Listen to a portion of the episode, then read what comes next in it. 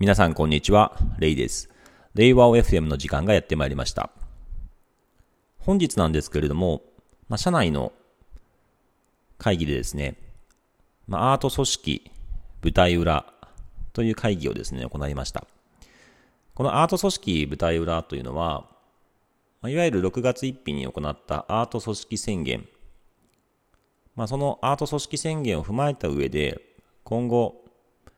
えー、まあ、どのようなですね、芸術を行っていくのかっていうのの、まあ、舞台裏 を公開していくっていうアプローチで、えー、その物語っていうのをですね、えー、まあ、紡ぎながらいろんな人たちを共犯関係に巻き込んでいくっていう、えー、まあ、そういう狙いを持ってやっていくんですけども、まあ、今日ですね、話していた中で、まあ、なかなか面白いなと思ったことがあるので、そこちょっと共有できればなと思ってます。で、まあ、今回ですね、そのアート組織っていう中で、まあ、社内におけるビジネス活動というものを、ある意味、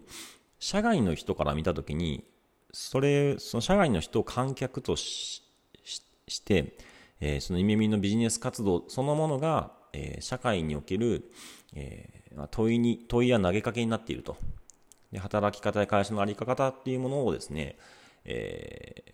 ー、まあ、ある意味ちょっと作品性を持った上で問いかけるアートにしていこうっていうのが、え大きな大きな一番外側の文脈としてあるんですけれども、でその中でですね、あのメンバーの一人であるリオリオが言っていた言葉がちょっと印象的だったんですけども、結構、今の意味だと、そのナンセンス、ナンセンスっていうものが、なかなか肯定はされにくい文化が、風土が、ちょっとまだあるんじゃないかな。で、そのナンセンスというものを許容できる組織があると、この組織としても、まあ新たにですね、こう、バージョンアップできるんじゃないかなっていう話をしていました。で、その場合に重要になるのが、こう、まあいろんなこうですね、パフォーマンスを行っていく中で、それを周りがどうえ解釈していくか、その観客性、観客性というものが重要視されそうっていう話をしていました。で、まあ、ナンセンスであったり、あるいはハプニングと呼ばれるものは、そのコンセプチュアルアートと呼ばれるものから、まあ、来ているんですけれども、これはですね、ま、その作り手と受け手が合わさって成立するものですと。ちゃんとそのナンセンスを見た人が、えー、まあ、しっかりと反応することによって世界観を完成させて価値を作り出すというものがあります。で、1960年代にそのコンセプチュアルアート宣言っていうのがなされたみたいなんですけども、その時のキーワードが3つあって、ファン、ジョイ、funny。fun と、 joy、funny なんですね。で、その中でも、 funny っていうのが重要で、それがこうハプニングとかナンセンスを許容する気持ちというのをですね、リオリが言ってたんですね。ああ、なるほどと。その時僕が思ったのが、 fun とか joy。これってよくわかりやすいんですよね。で、まさに僕が尊敬というかすごいなと思ってる組織が堀場製作所なんですけども、そこの社是がまさに面白おかしくなんですね。ビジネスにおいて面白おかしくっていうのが、結果成果も出ると。で、従業員も幸せだと。っていうので、この社是すごい根源的だなと思っていて、その社是面白おかしくを英語にすると、 fun joy なんですよね。 fun joy。で、耳もこの fun joy って大切にしてるんですけども、一方で、fun、joy、funny。この funny っていうのがなかなか、耳でも多分、浸透しきってないんですよね。で、じゃあ、 funny ってな、日本語で言ったら何なのかっていうのを聞いたところ、ニュアンス的には悪ふざけっていうことなんですね。悪ふざけ。悪ふざけかと思った時に、まあなかなか悪ふざけをした時に、やるなーみたいな感じで、それを許容するっていうのが、まだまだ、あの、まだそうではなくて、どちらかというと、そんな、何その意味意味ないこと、ナンセンスなことやってんのみたいな感じで、周りはちょっとしらけた反応する人の方が、まだちょっと声は上回ってるかな。あるいは、む、うん、何それみたいな感じ、意味ないよねみたいな感じで、まあ、無視をしてしまうとか。そこに反応する人ってなかなかちょっといないなっていうふうに思ってます。で、例えば、そのナンセンスっていうものがどういうものか悪ふざけっていうものがどうなのかっていう中で、その例として上がってたのが、まあ、2019年に、その、イタリアのカラヤンっていうアーティストの人が、あの、ペロタンっていうギャラリーで、バナナ1本をテープで貼ってですね、それを飾る飾るっていう、そういう作品を出展したんですけども、そのバナナがその何千万みたいな感じで、そのたくさん売れたんですよね。で、値段自体は1ドルのバナナなんですよね。で、実際そのアートの展示をしている中で、そのアーティストの人が、もうバナナ食べちゃうと。で、みんなこの作品ね、買いたいだろうから、あの、近くのスーパーでバナナ買ってきて、もう一回テープで貼り直して展示するみたいな。で、これが、その、なんでそんな高値でね、売れるかっていう話なんですけども、まあ、実際にこれはですね、その、この作品を買うときには、その購入証明書とともに、その展示指示書と呼ばれる、まあ、スコアと呼ばれる指示書っていうのがあるらしいんですけれども、まあ、そのアーティストの、その、バナナ自体は、そのもう腐っちゃうから、別に意味がなくて、まあ、そのバナナを飾るという、その展示指示書っていうものに基づいて、えー、実際にこう、バナナをね、例えば貼り付けると、それ自体が、あの、同じアートっていうのを、こう、再現することができると。そういう指示書自体っていうものに価値がまあつくと。でそれがただ資本主義のそのマーケットの中である意味投機的に扱われてしまってあもしかしたら将来そのね指示書あるいはそのコンセプチュアルアートと呼ばれるその考え方あ僕が組み込まれたアート作品っていうものの指示書っていうものがですね投機的に扱われてその、ま、いや異常な値段をついてしまうとそんなそんな、えー、ことがいいんですかっていうものを、まあ、ある意味アンチテージ、アンチテーゼとして、まあ、その、アート作品にしたものが、このバナナなんですけれども、まあ、ある意味ちょっと悪ふざけっちゃ悪ふざけなんですよね。で、これが、その悪ふざけにならずに、ちゃんとアートになるには、いや、それいいよねっていうふうに、それを理解して買う、買う人ですよね。購入者がいて初めてそれが、まあ、アートとして成立するんですけど、これが買う人がいない。売れなかったら、まあその、ただなる悪ふざけにしかならないと。なので、まあ、大事なのは、その、まあ、今後耳が行う、このアート組織における、そのパフォーマンスとか、えー、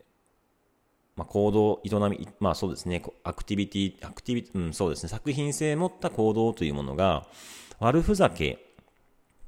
にならずに、しっかりとアートになるには、そこに対してちゃんとこう応答する人、反応する人、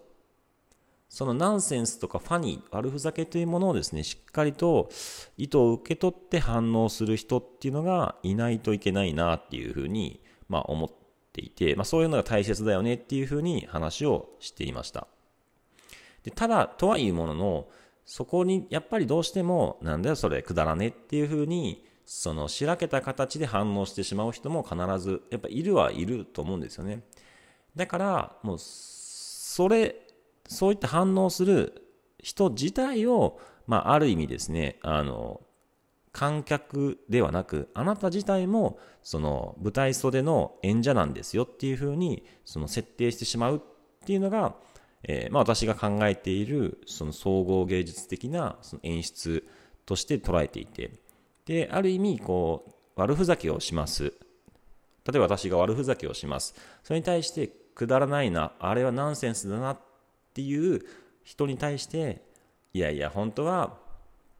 ね、そのり、ね、意図がわからないから、そういうふうに、なんかこう、でもなんか反論したくなるから言って、なんか意味がないよねって言ってるんだけど、どうなの？本当は悔しいんじゃないの？みたいな。でもね、そういうことを隠し隠して、なんか批判してるってちょっとお茶目だね、みたいな感じで、その人自身をお茶目な人っていう風に仕立て上げることによって、まあ、ある意味、こう、笑いに昇華したりとか、えー、するっていう、そういう、まあ、劇ですよね。劇として、耳の内内部のその活動っていうものを、こう、アート作品にしてしまう。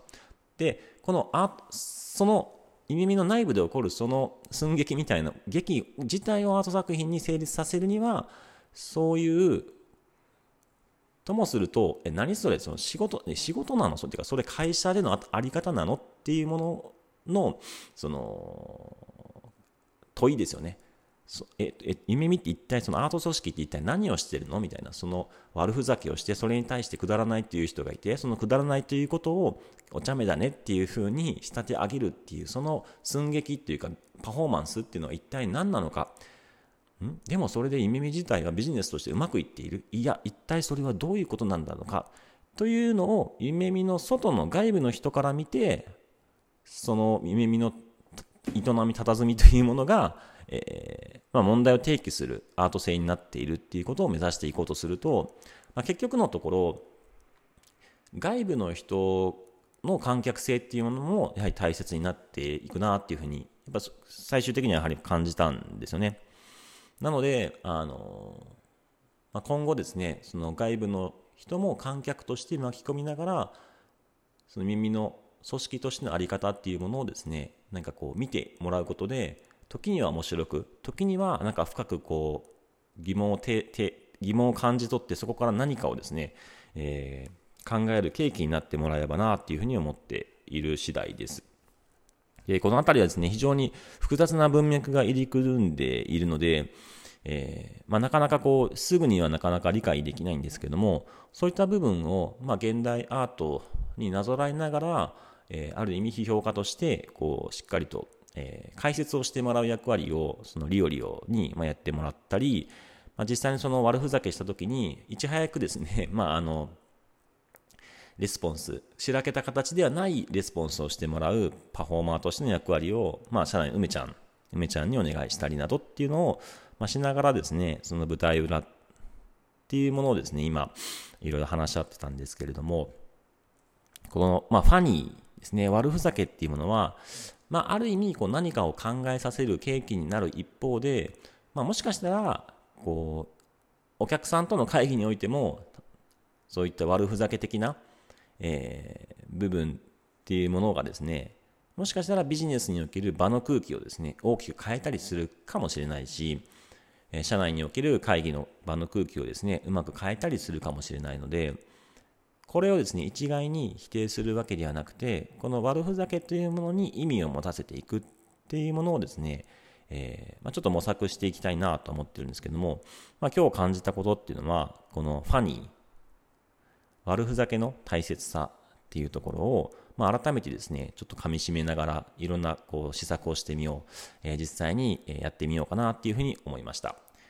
えー、本日はですね、アート組織における、え、振る舞い、ファニー、悪ふざけについてでした。